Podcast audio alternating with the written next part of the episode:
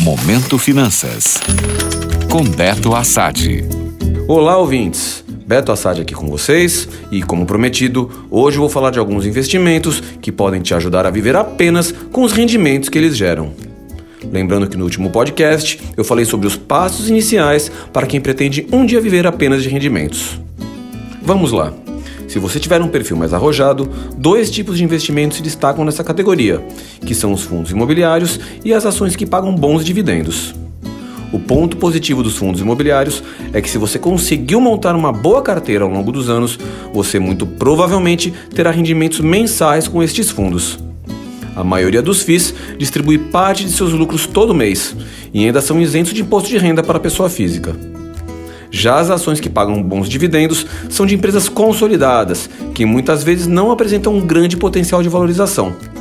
Por outro lado, elas são sólidas o suficiente para manter uma ótima regularidade dos seus resultados. Os dividendos dessas empresas variam na questão da distribuição, podendo ser apenas uma vez no ano ou várias. Portanto, exigem um pouco mais de planejamento. Na renda fixa, a maioria dos produtos pode ser utilizada, principalmente para quem conseguiu juntar um bom dinheiro ao longo do tempo. Aqui entra o Tesouro Direto, CDB, LCI, LCA e também os fundos de previdência privada.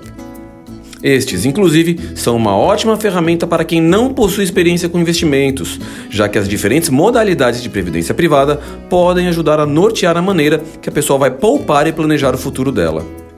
No meu ponto de vista, um perfil moderado, um mix de bons investimentos tanto na renda fixa quanto na variável, é a melhor maneira para se atingir esse objetivo. Mas lembre-se, o melhor para mim não é necessariamente o melhor para você. Entenda qual é o seu perfil de risco, procure quais investimentos você se sente mais confortável e boa sorte em sua jornada de investidor.